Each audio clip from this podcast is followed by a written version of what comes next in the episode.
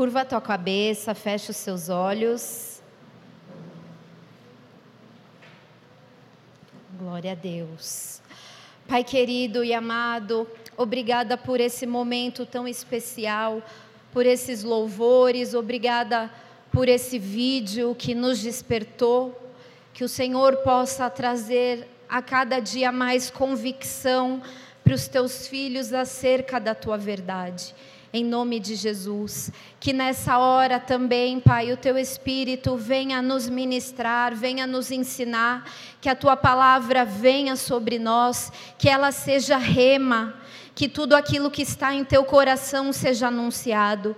Eu me coloco aqui como um simples canal, porque reconheço que todo poder vem do alto, toda sabedoria está em ti, que de mim mim mesma não tenho nada a oferecer. Que o Senhor venha, tire toda a inquietação, toda a perturbação, que todo o laço das trevas seja quebrado agora em nome de Jesus. Que tudo aquilo que vem para intimidar seja amarrado, seja lançado no mais profundo abismo e que teu Espírito tenha total liberdade para operar no nosso meio. Nós te damos lugar, nós te damos toda a honra, toda a glória, em nome nome de Jesus. Amém. Aplaudo o nome do Senhor mais uma vez. Se tiver alguém que não está em nenhuma escala, eu vou te pedir para ficar sentadinho no teu lugar. Amém? Evite andações desnecessárias, a menos que você precise usar o banheiro, fique à vontade mas esse é o momento da palavra do Senhor, em reverência a Ele, que você possa se concentrar nessa hora. Eu queria mostrar algumas imagens aqui, tá pronta aí? Bom, eu quero te fazer uma pergunta. Dentre esses carros que vão aparecer aqui, todos são carros mas cada um anda em uma velocidade. Pode voltar um pouquinho no primeiro. Esse primeiro é um carro da Fiat. E para que ele ganhe velocidade, para que ele saia do zero aos 100 quilômetros, ele demora 16,1 segundo. O outro é um carro da Nissan, que ele demora para pegar velocidade entre 0 e 100 quilômetros, 16 segundos. Ufa, um pouquinho mais rápido que o primeiro. Agora, esse carro, em pouco tempo de acionado, ele pega uma velocidade de 444,6 quilômetros por hora. Se eu te fizer uma pergunta, qual desses três carros você gostaria de ter? Qual você escolheria? O da Fiat, o da Nissan ou esse que eu não me lembro a marca, é um Agera, é um carro que não tem no Brasil? Qual seria o da sua preferência? É óbvio que seria o mais rápido, né? Ninguém aqui está falando de sofrer acidentes. Imagine que você é um policial e precisa chegar muito rápido. Você vai escolher o melhor carro. Agora, se eu te disser que esses carros representam a tua vida, qual deles? Talvez você seja mais conservador e tenha escolhido o primeiro. Agora, se fosse a tua vida, qual deles você escolheria ser? Quem escolheria o primeiro? Andar em 16 segundos? Quem escolheria o outro, 16,1 segundos? Quem escolheria andar em 16? Quem escolheria andar em menos segundos, mas numa velocidade infinitamente maior que todos os outros? Nossa, acho que vocês não entenderam. Bom, vamos lá. Eu imagino que grande parte das pessoas escolheria um carro mais rápido em se tratando da sua própria vida. E não com aquelas filosofias: quem vai rápido não vê o que está perto, quem vai rápido vai sozinho. Não é disso que eu estou falando, é sentido literal mesmo. Se nós somos um pouquinho inteligentes, nós escolheríamos essa velocidade. Quando Deus criou o ser humano, é como se ele tivesse feito isso. Nós lemos aqui o Salmo 139 que diz que no oculto, quando não havia nada, Deus já nos via, todos os nossos dias já haviam sido escritos e determinados. Ele viu os nossos ossos quando não existia nada, quando a medicina, quando a ecografia nem existia, Deus já sabia o teu nome, a tua história e já tinha escolhido você. Só que imagine ele fazendo tudo isso, mas te dando esse direito de escolher o que você faria com a, com a sua vida. Ele te deu um bom motor, mas quem liga a chave é você, somos nós. Quem escolhe a, a qual velocidade vai colocar nesse motor, nesse carro, somos nós. As nossas escolhas fazem isso. E ninguém quer que na sua vida, na sua história, você ande a 10 quilômetros por hora. Se você estiver num leilão, se alguém quiser te dar algo de graça, você não vai levar um carro que não anda. Porque se for para não andar, você vai de bicicleta, você vai a pé, você vai de ônibus, mas você não quer um carro que não presta. É a mesma coisa você ter 50 anos e você ainda estar andando naquele passinho de bebê. Quando um bebê começa a andar, ele ainda não tem firmeza, ele ainda não tem toda a sua musculatura desenvolvida. Ele anda cambalejando, hora cai, hora tem que se apoiar, às vezes tem que engatinhar um pouquinho. Ninguém quer passar uma vida num corpo adulto, num motor potente, porque é isso que Deus fez quando te formou, colocou em você toda a capacidade, todo o valor, não importa a sua condição. Eu posso até dar um exemplo de como mãe que tem um filho com uma limitação. Mesmo dentre as suas milhares de limitações, ele é o melhor de Deus e as, as infinitas é, possibilidades que Deus colocou sobre ele supera qualquer limitação. Nós temos exemplos de pessoas com inúmeras limitações, mas que não foram paralisadas.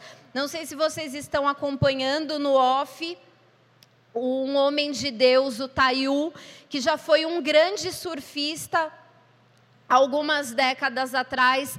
Ele perdeu seus movimentos a única coisa que ele mexe é a cabeça e esse homem se superou tanto, tanto. Assista esse programa e você vai ver. Ele é um homem de Deus, ele prega a palavra, ele é casado, ele tem filhas gêmeas, ele surfa. Então não há desculpas. Bom, mas se você é um pouquinho esperto, você quer que a tua vida tenha essa velocidade. Você quer sim andar a 200 quilômetros por hora. Se isso não fere ninguém, você quer sim prosseguir. E hoje nós vamos aprender com um povo do Novo Testamento que, embora tivesse um excelente motor, toda a capacidade, Deus tivesse dado a eles a chave para que eles pudessem prosseguir e não ficar paralisados. Infelizmente, esse foi o povo mais carnal do Novo Testamento, o povo que mais foi imaturo, que mais foi ciumento, que mais foi dividido que mais foi hipócrita até. Nós estamos falando da igreja de Corinto. Quem sabe um pouquinho dessa igreja, da história dessa igreja? Nossa! Então vamos lá. Abra a tua Bíblia comigo em Atos 18. Eu queria um fundinho, por favor. Vocês não se acostumaram com a pastora ainda? Ela não perde a oportunidade de ser chata. Vamos lá. Atos no capítulo 18.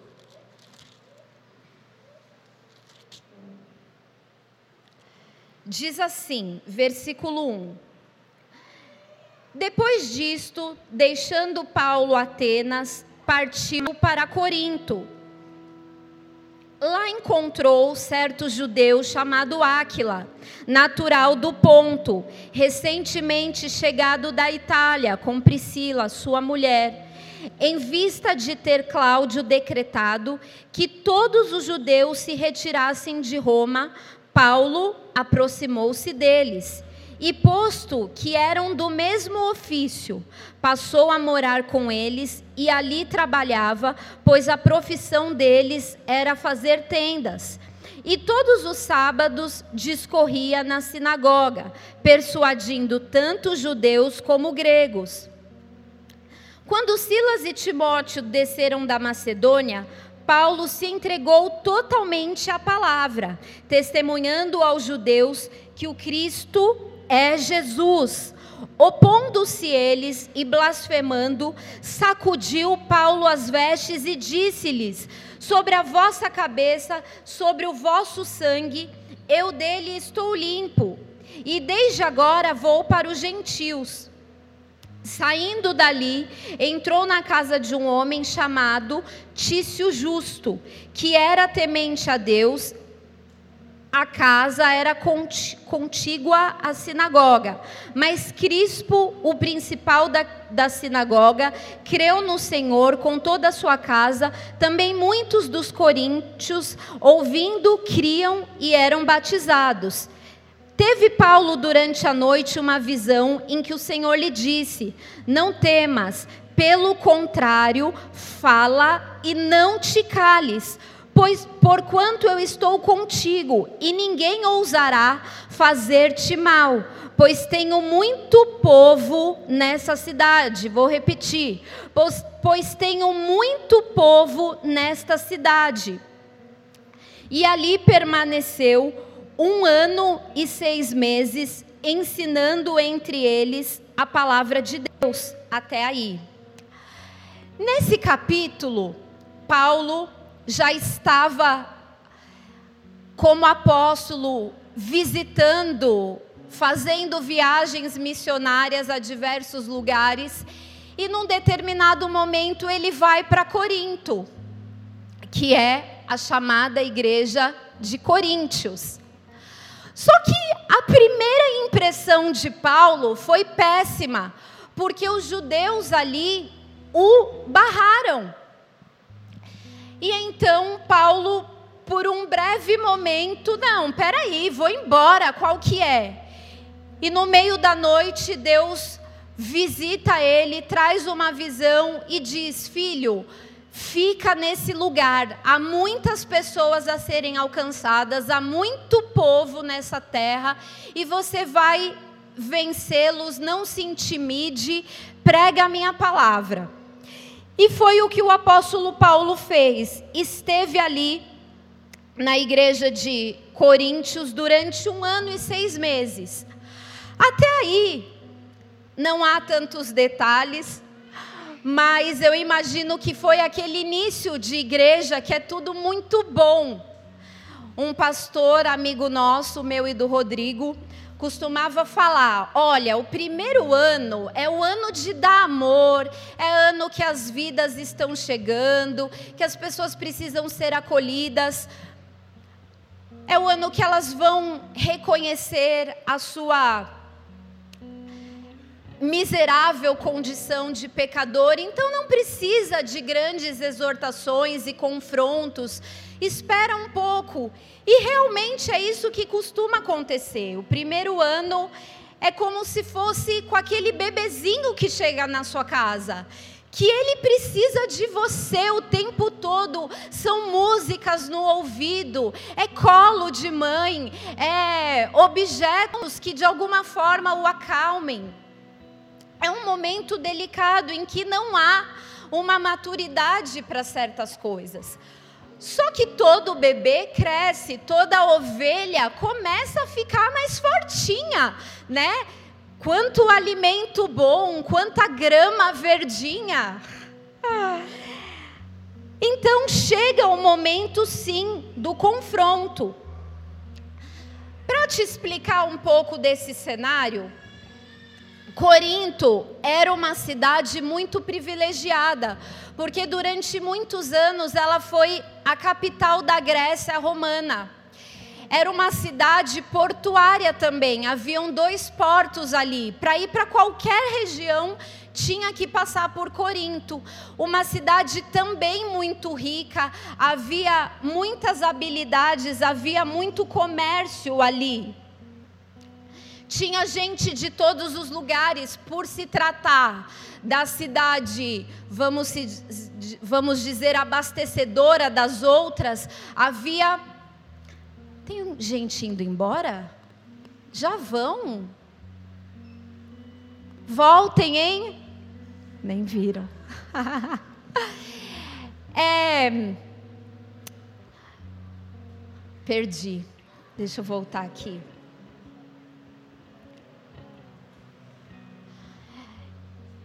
Alguns estudiosos falam que nessa época, Corinto chegou a ter mais de 800 mil habitantes.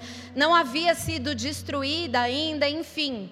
É como se fosse quase duas Mogi das Cruzes. Olha o tamanho desse lugar, desse império, vamos dizer assim.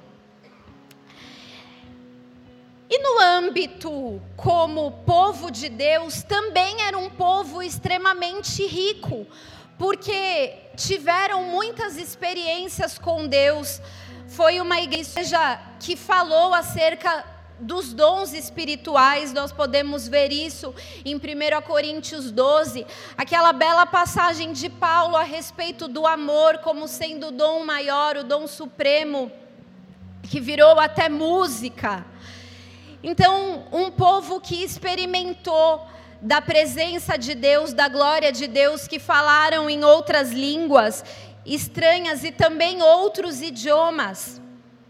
No âmbito espiritual da cidade, havia ali um grande peso, vamos dizer assim, mas que era uma oportunidade ali havia cerca de oito templos a deuses gregos, como Zeus, Júpiter, é, Diana, Artemide, Dionísio, a deusa Afrodite, que era conhecida como a deusa do sexo e da bestialidade.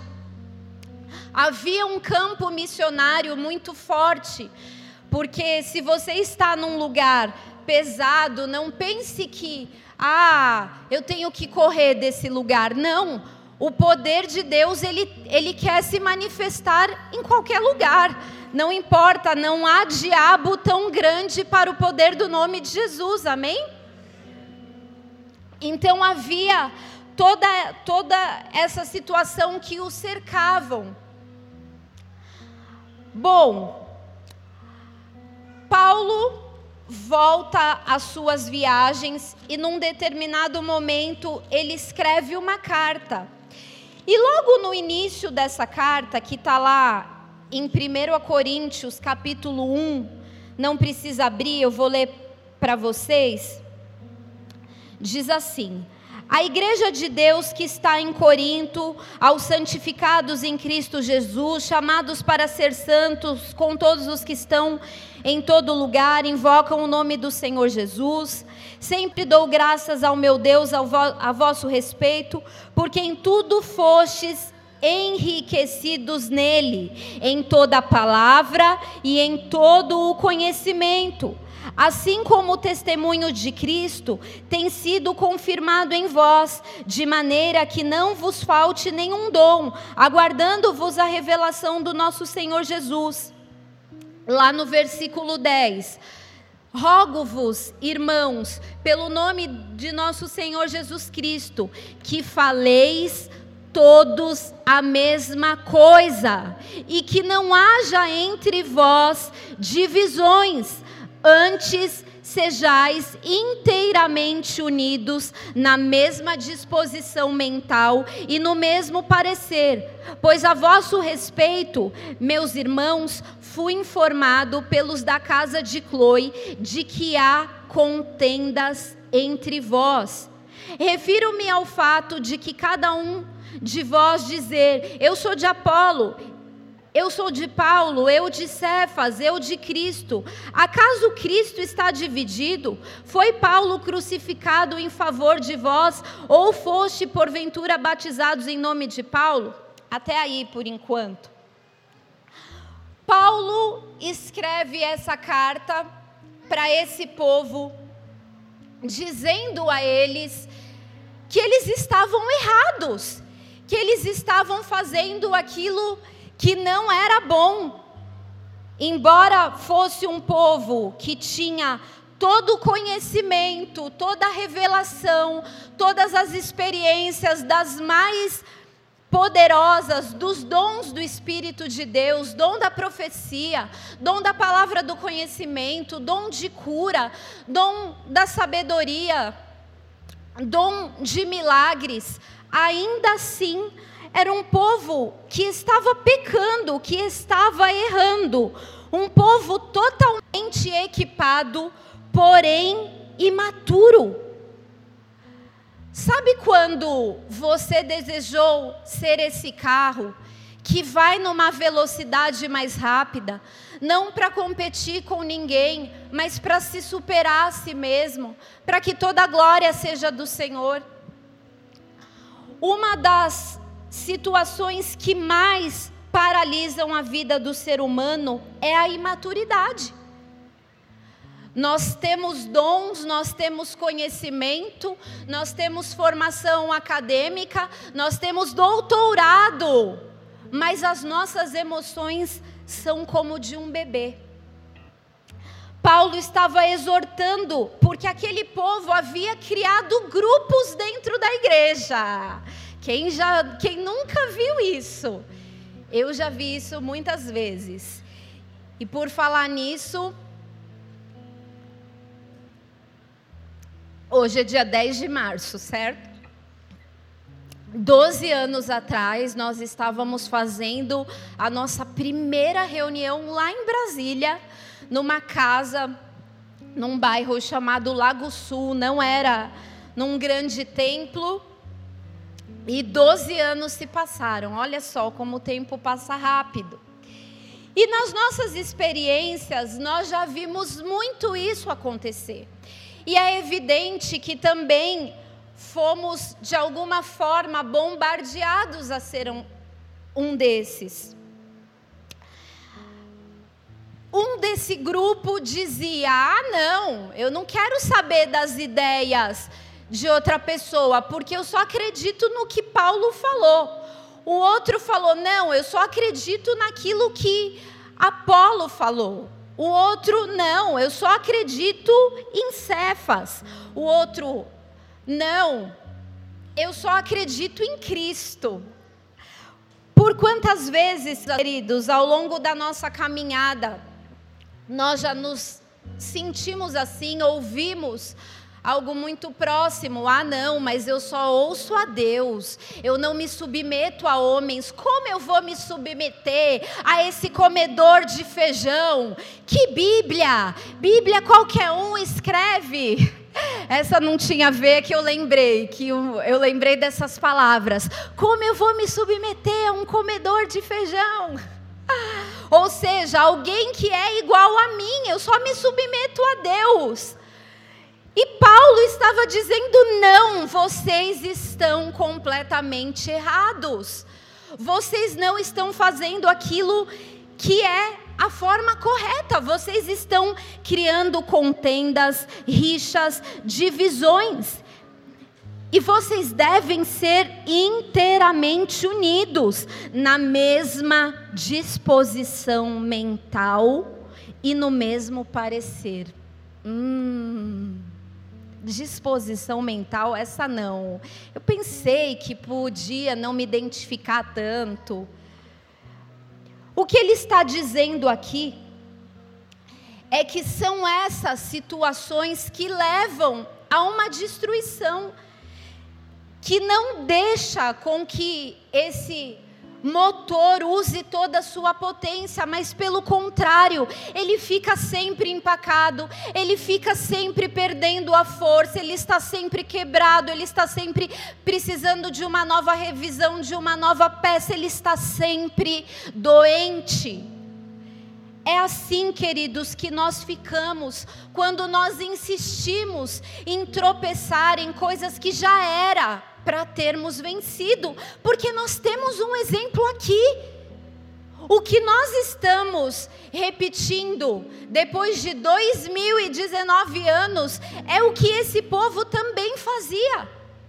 Só que eles não tinham tantos referenciais como nós temos. A nossa responsabilidade de acertar é muito maior. Eu não estou falando em perfeccionismo, eu não estou falando que você nunca vai errar, mas que o teu caráter, você viva essa busca, que no teu caráter você não seja aquele que quebra todas as regras, porque você acha que você é mais inteligente, porque você é mais vivente, porque você já esteve na grande escola teológica. Isso é demoníaco, isso é carnal. Isso não provém do Senhor.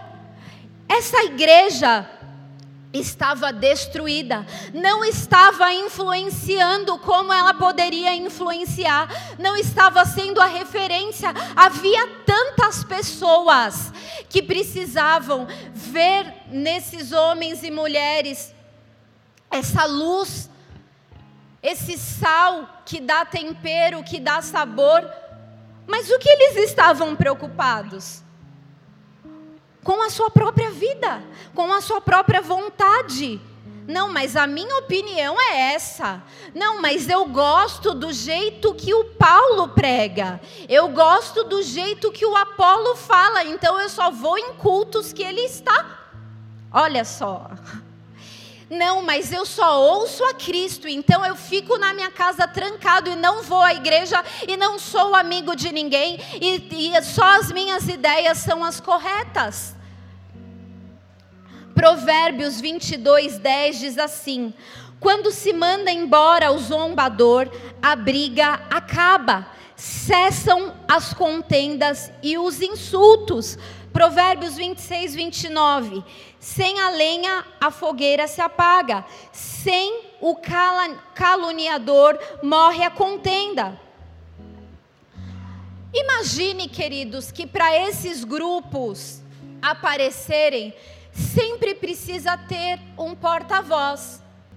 Quando é um sentimento, de repente, que está dentro de você, você começa a ser convencido pelo Espírito de Deus, você se humilha, poxa, não, não, não serei orgulhoso a esse ponto, não serei independente, não serei como Lúcifer, que quis ser igual a Deus, que quis não, não ter que prestar contas a Deus.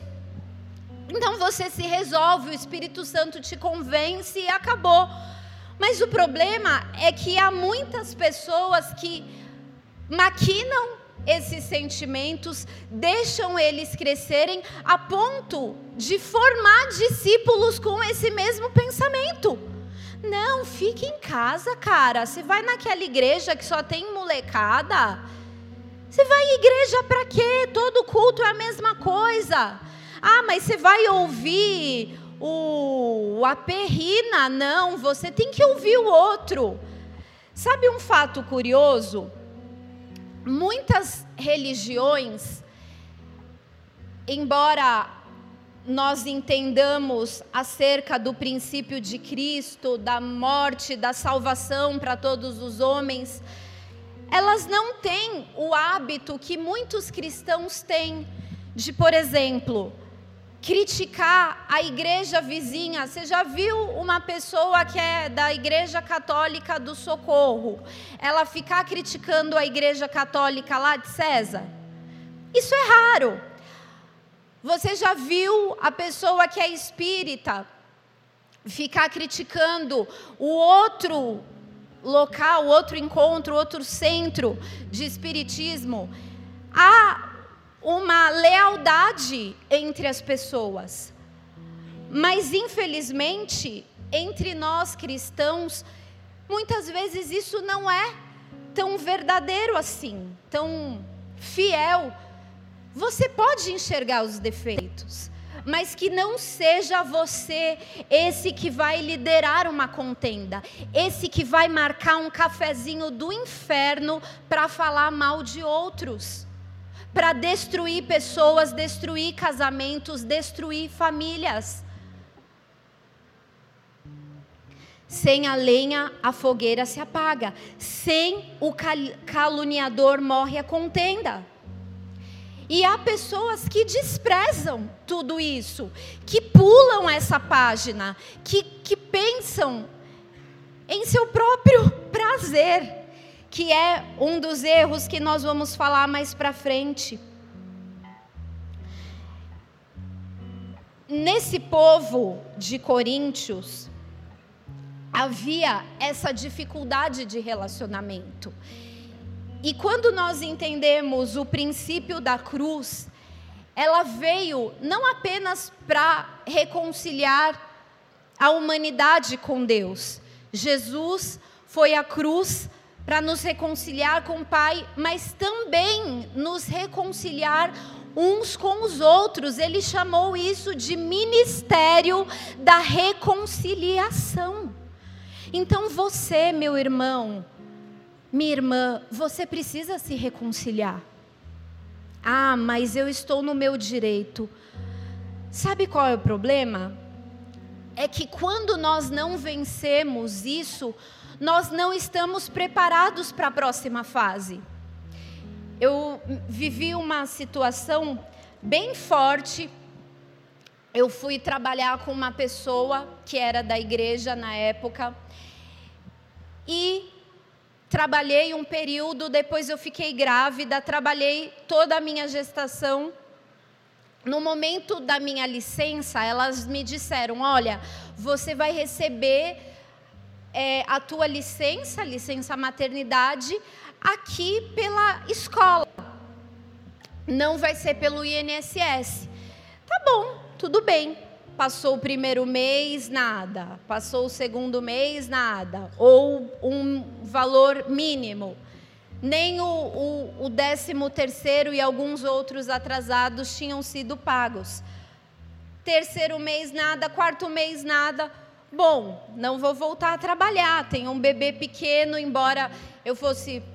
Era uma escola, eu até poderia levá-lo, mas não. E aí levei uma carta agradecendo toda a oportunidade e pedindo demissão. Quando eu cheguei e a pessoa falou, falei: Olha, eu combinei de vir hoje para receber e entregar a minha carta de demissão. A pessoa me disse que era uma pessoa da igreja. Ah, não tem valor nenhum aqui para você. Falei, como assim? Eu estou há não sei quantos meses esperando, vocês não acertaram nada. Essa moça me puxou e me jogou dentro de uma sala que era do lado e me deu um soco. Eu nem lembro o que foi, porque minha. Mas me empurrou. É claro que eu tive que revidar de leve. Mas aquilo, num primeiro momento, me causou um buraco. Porque, meu Deus, que situação! que eu fui exposta e que a pessoa e que ela me acusou e que não sei o que, que raiva. Mas para eu passar para a próxima fase que Deus tinha para mim, para eu me considerar ter o privilégio de ser uma discípula, eu precisava dessa experiência na minha história. Não tem a ver com o seu direito, não tem a ver com a sua culpa. Às vezes nós somos culpados, não é uma injustiça, mas tem a ver com a história que ele está escrevendo para você. Apóstolo Paulo, ele tinha toda a autoridade, ele era o grande apóstolo Paulo, mas para aquele povo ele não tinha voz. Então há situações de injustiça sim, e você vai ter que ter a maturidade para passar essa fase, para vencer essa provação que Deus está te permitindo. E Ele nos prova quando quer nos entregar algo maior. Mas como os bebezinhos ficam? Chorando, blasfemando, reclamando, cuspindo, jogando a chupeta, o pirulito, batendo a perna, batendo a cabeça. E não é só aquilo que é exterior, é aquilo que é interior. A palavra de Deus diz que Ele prova os corações, Ele também prova o que nós sentimos. Se nós resolvemos ser como Jesus ou se nós queremos ser carnais, como esse povo era. Um povo que tinha toda a bagagem, todo o conhecimento, conviveu com o apóstolo Paulo, sentiu o poder de Deus, como o apóstolo Paulo mesmo falou: as minhas palavras não consistem em palavras persuasivas humanas, mas em demonstração de poder. Abra a tua Bíblia comigo, lá em 1 Coríntios 3. Agora pode abrir.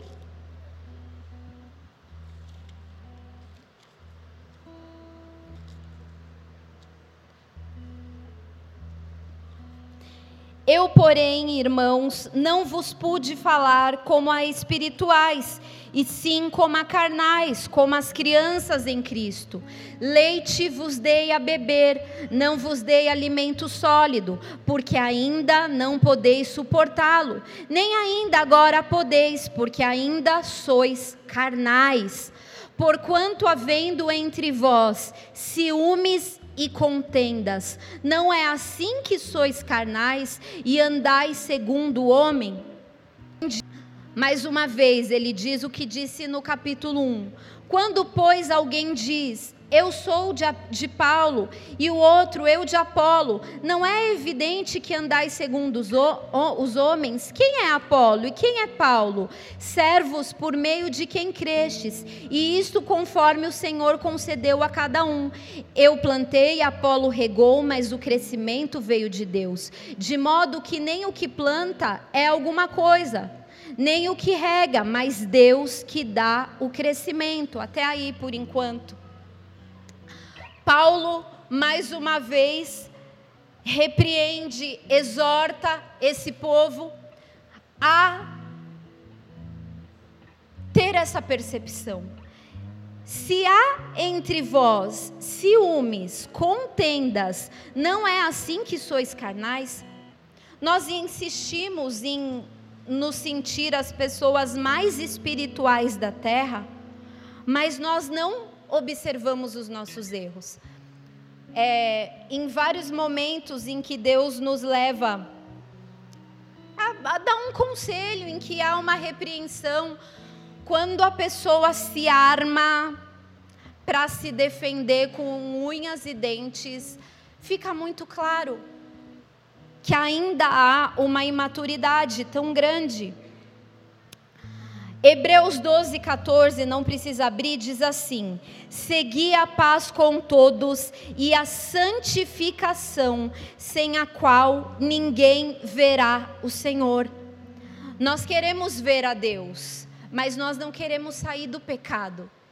E o pecado, a, a falta de santificação, não é porque você não levitou é porque você não tem paz com as pessoas. Não há essa paz no teu coração quando você pensa em uma situação que você viveu, em um momento que você foi ofendido, traído, injustiçado, perseguido, zombado. Provérbios 14, 30 diz assim: O coração em paz dá vida ao corpo, mas a inveja apodrece os ossos. Contudo, se vocês abrigam no coração inveja amarga e ambição egoísta, não se gloriem disso, nem neguem a verdade. Ele não está esperando uma perfeição, ele está esperando a nossa verdade. Como Deus se alegra quando nós somos capazes de dizer a Ele: Pai, eu sou essa pessoa, eu tenho uma deformidade, Eu tenho uma doença dentro de mim. Um outro erro desse povo era olhar aquilo que era visível a olhos humanos, olhar a aparência. Paulo não tinha um aspecto físico, pelo que a gente consegue entender, e até em suas palavras, de uma pessoa tão espiritual, ele era uma pessoa que usava palavras simples. E por isso que esse povo questionou tanto, mas como assim? Você é apóstolo? E toda hora ele precisava se defender. Disse que o povo era o selo do apostolado dele. E nós cometemos esse erro também. Nós olhamos as aparências e desprezamos muito do que Deus quer nos ensinar. O nosso apóstolo costuma falar assim: nós formamos líderes de célula e aí você vai lá na tua reunião, seja na tua casa ou seja em outro lugar, e você é a maior autoridade lá. Se, se eu for visitar a célula, você continua com a palavra, você é a autoridade ali. Deus te constituiu. Mas há muitas pessoas que têm esse preconceito, que têm essa barreira. Ah, não, um comedor de feijão, que nem eu? Como assim? Como assim? O cara que não conhece a Bíblia tão bem, mas por algum motivo Deus o colocou ali. Se você sabe mais, tenha humildade, você aceita ajuda. Se a pessoa for maduro, se não for, deixa que Deus trate com ela. Nós queremos resolver, nós queremos ser o juiz quando há um juiz supremo.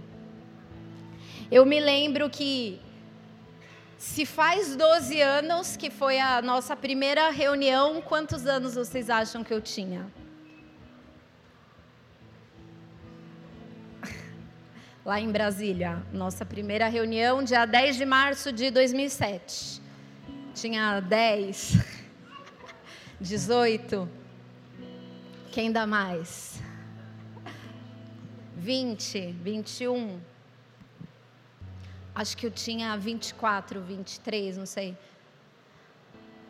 Bom, imagine o quanto que eu tive que ser madura para enfrentar, para entender. Cara, eu não sou a poderosa, eu só tenho 24 anos, eu vou ter que aceitar que as pessoas vão me criticar, que as pessoas vão ter piadinhas. Porque não é só a idade, eu tinha uma aparência muito jovial, glória a Deus por isso.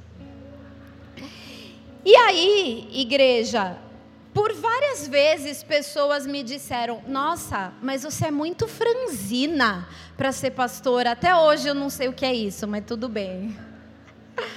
Ah, mas você. Quem é o líder da igreja? Você é o líder de jovens? Você é do teens? E tanto as críticas como os elogios, a, a, maneira como nós encaramos, demonstra a nossa humildade ou o nosso orgulho. Então a gente tem que sim entender o tempo de todas as coisas. Mas por outro lado, nós não temos que ter essa aparência como um fator tão relevante. Esse povo queria escutar de Paulo palavras mais difíceis de serem ditas.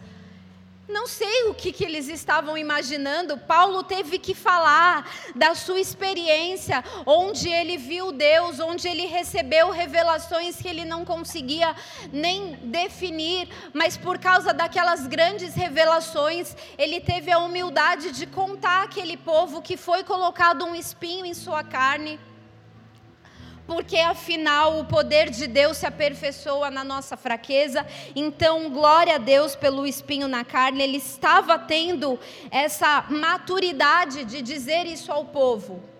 Então, queridos, cuidado quando o teu olhar é muito crítico pela aparência. Davi foi um rei muito jovem, mas desde lá de trás ele já exercia uma grande função sem visibilidade, no anonimato. E Deus escolheu ele assim. Tenha a maturidade quando você olhar pessoas e falar: Deus faz o que ele quer. Ele escolhe as pessoas que ele quer e não serei eu aquele que Deus vai me resistir, porque a palavra de Deus diz que ele resiste aos soberbos, mas aos humildes ele dá graça. Então, se você não quer ser resistido, que Deus não te ouça, resistir é isso. Peraí, não vem aqui. Se humilhe, seja humilde com aquilo que diz respeito à tua própria vida, mas também com aquilo que diz respeito ao outro. Aqui na igreja, nós temos vários líderes, cada um veio de um lugar, cada um tem uma experiência, cada um tem uma maturidade, mas são pessoas que têm servido a Deus de coração, têm dedicado as suas vidas. O dia que você sentir o chulé dele, o dia que ele tiver com mau hálito, não seja aquele que expõe, mas aquele que ajuda. Isso é ser como Cristo. Isso é ser um imitador. Não é colocar no ventilador, você viu? Vamos marcar um café. A tua maturidade, a, a maneira que prova que nós somos de Jesus é quando nós obedecemos. Aquele que me ama guarda os meus mandamentos. Quantas pessoas nós não perdemos por, na vida por causa do nosso preconceito, do nosso preconceito, relacionamentos que seriam tão saudáveis se nós tivéssemos tido esse coração e não se achar superior. Ah, não, mas eu já tô no evangelho há 39 anos. Não tem muito a ver, mas eu me lembrei. Eu tive uma ovelhinha em Brasília, ela era do sul. E ela era nutricionista, estava acho que no último ano. Ela, guria, vou fazer compra com você. E aí eu ia lá no departamento de leite, enchia o carrinho. No sustagem pegava um monte. Estou exagerando, que é caro, né? E ela, guria, guria. Eu, ai, mas é que meu filho precisa comer, ele é seletivo. Ela, guria, mas leite não é bom. Eu, ai, mas o que, que eu vou dar para ele? Tá bom, vou pegar o sem lactose. Ela, guria, não adianta.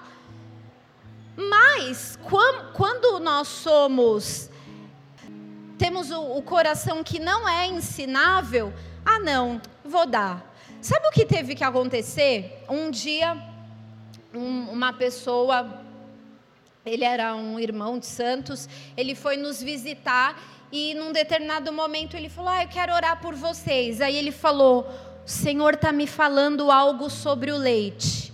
Não deu o leite para o seu filho. Bom, naquele momento eu não tinha dados científicos, depois de alguns anos eu entendi que para algumas crianças que estão no espectro autista, leite é o pior veneno. Ou seja, não despreze os bons conselhos. Não tenha o coração duro, enrijecido, que não é ensinável. Outro erro desse povo é porque eles eram amantes de, de si mesmo. Essa pregação parece um pouco com o vídeo que nós vimos aqui. Abra a tua Bíblia lá em 2 Coríntios 4.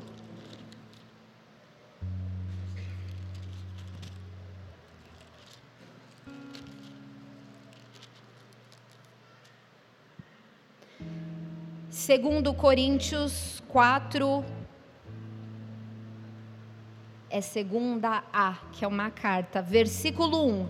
Pelo que tendo este ministério, segundo a misericórdia que nos foi feita, não desfalecemos, Pelo contrário, rejeitamos as coisas que por vergonhosas se ocultam, não andando com astúcia, nem adulterando a palavra de Deus. Antes, nos recomendamos a consciência de todo homem na presença de Deus, pela manifestação da verdade. Mas se o nosso evangelho ainda está encoberto, é para os que se perde que está encoberto nos quais o Deus deste século cegou o entendimento dos incrédulos, para que lhes não resplandeça a luz do Evangelho da glória de Cristo, o qual é a imagem de Deus. Porque não nos pregamos a nós mesmos, mas a Cristo Jesus como Senhor, e a nós mesmos como vossos servos, por amor de Jesus. Até aí não tem a ver com você, tem a ver com Cristo.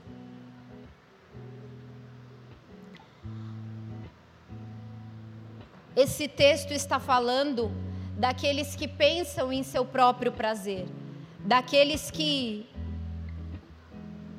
não vivem o que Deus, o que Jesus falou. Negue-se o homem, pois, a si mesmo e siga-me. Mas aquele que, pelo contrário, ele nega os outros, mas a ele não. Em uma determinada situação, eu pedi um favor para um irmão aqui da igreja, não sei se ele está aí, o Michel. E eu falei: olha, se não te der muito trabalho, aí você vai pegar para mim isso. Aí ele falou: olha, deixa eu te falar uma coisa, a gente tem que aprender que favor não pode ser só condicionado aquilo que é fácil. Tá bom, se caiu o copo no chão no meu pé, eu pego. Se tá lá do outro lado é difícil, não vai dar. Sabe o que é isso? É quando nós somos voltados a nós mesmos e não estamos nem aí para a necessidade do outro. Eu não estou falando quando você precisa colocar limites em quem tem uma tendência a uma codependência e etc. Mas eu estou falando do nosso coração. Quando nós somos o centro, quando nós somos aquele umbigo centristas. Guarda essa palavra. A condição do meu amor ao próximo é quando isso não ultrapassa a minha razão. O meu servir está condicionado àquilo que é fácil. Se é para pregar, não, isso aí é legal, isso aí eu vou ter algum retorno. Agora, se é para multirão, sinto muito. Queridos, antes de viver qualquer situação de visibilidade, não sei, nós temos que passar pelo processo.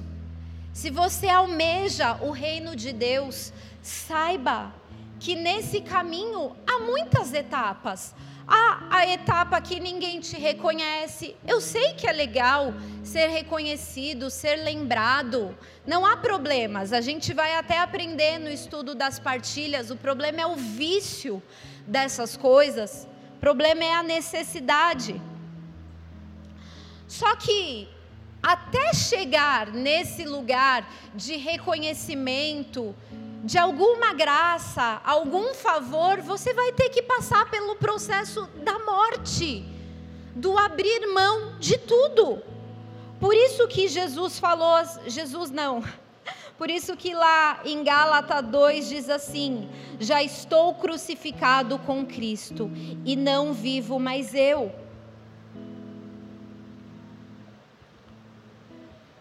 O nosso amor, a nossa lealdade não pode ser baseada no quanto o outro também é. Uma das primeiras coisas que o Rodrigo, quando a gente começou a orar, ele me falava é que o adultério ele não está condicionado à pessoa, ele está condicionado a si mesmo. Se você é casado, o que você tem que pensar não é numa fidelidade à sua esposa apenas, é uma fidelidade primeiro aos seus princípios, primeiro a Deus. Então não importa se o outro tem uma tendência ao pecado, se o outro errou, que você seja aquele que vai ser fiel até o fim, amém?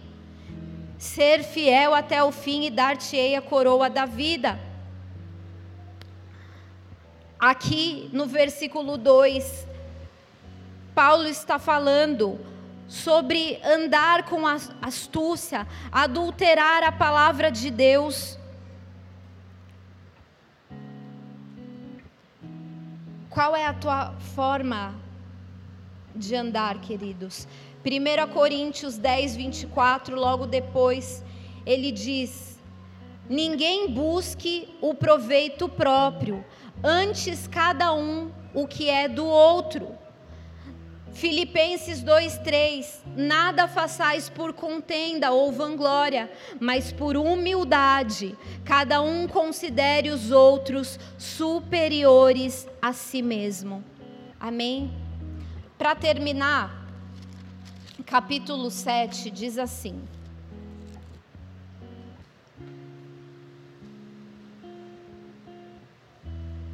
Versículo 8 Porquanto, ainda que vos tenha contristado com a carta, não me arrependo, embora já me tenha arrependido. Vejo que aquela carta vos, vos contristou por breve tempo. Agora me alegro, porque não fostes contristados mas porque fostes contristados para arrependimento, pois fostes contristados segundo Deus, para que de nossa parte nenhum dano sofresses. Porque a tristeza, segundo Deus, produz arrependimento para a salvação, que a ninguém traz pesar, mas a tristeza do mundo produz morte. Até aí. Paulo havia se dirigido com duras palavras, principalmente porque até haviam pessoas naquela comunidade que estavam se relacionando com a mulher do próprio pai. Olha que nível chegaram. Quando a palavra de Deus, ela te corrige, ela te confronta, isso nos causa uma dor, isso nos causa uma tristeza, mas essa tristeza é para arrependimento, é para que a gente possa dar mais frutos, é para que a gente possa se alinhar aos planos de Deus, é para que a gente possa ser esse discípulo fiel. Imagine se a nossa cidade fosse Coríntios. Nós não temos esses templos visíveis a olhos humanos, mas eles existem. Aqui há muita idolatria, aqui há muita imoralidade, inclusive no nosso meio. E imagine que a resposta que essa cidade espera seja ver algo de bom nos discípulos de Cristo. E esses discípulos somos nós. Essas cartas vivas somos nós. E como você reage, queridos, eu ouvi esses dias um pastor dizendo que quando nós não somos a resposta para um ambiente, nós nos tornamos a incógnita, algo do tipo, e o silêncio de Deus. É como se Deus quisesse falar com essa cidade, mas ele não pudesse. É evidente que ele é Deus, ele encontra outros meios, mas é como se lá naquele ambiente onde você está, ele quisesse usar a tua voz. Mas porque você não amadureceu, mas porque o teu carro é um carro antigo, é um carro que não tem velocidade, o máximo que ele chega é oito, com muito esforço. Deus vai fazer de outra forma. É como se Deus quisesse fazer essa revolução como era ali, como foi com as outras igrejas, mas a nossa infantilidade impedisse isso. Lá em Provérbios, a palavra de Deus nos diz: leais são as feridas feitas pelo que ama, mas os beijos dos bajuladores são enganosos. Se alguém te repreende, se alguém te exorta, agradeça essa pessoa. Se alguém te lembra a palavra de Deus, esse é o teu amigo. Mas se esse fica em silêncio, ele quer que você continue em pecado, ele quer que a, a, a, as situações, a tua vida continue sendo destruída. Quem fala a verdade é porque nos ama. Venha no NV, venha ouvir a palavra de Deus. Não ande para trás. prossiga, queridos. Deixa esse carro que é a tua vida superar todas as coisas. Não tem a ver com a tua capacidade, mas tem a ver com o poder de Deus que se aperfeiçoa na nossa fraqueza. Quando nós entendemos e admitimos isso, o poder de Deus pode se aperfeiçoar em nós. Quando nós somos claros, quando nós somos verdadeiros diante, diante de Deus, quando nós temos o nosso coração quebrantado, o nosso espírito contrito, que é aquele que reconhece, aí sim nós encontramos a graça do Senhor. Aí sim, novamente Ele começa a nos colocar combustível para que o nosso carro vá numa velocidade maior. Amém? Não, não pense nos outros, pense em você. Não, não fique querendo apontar erros em outros, avalie a tua própria vida. Amém? Feche os seus olhos.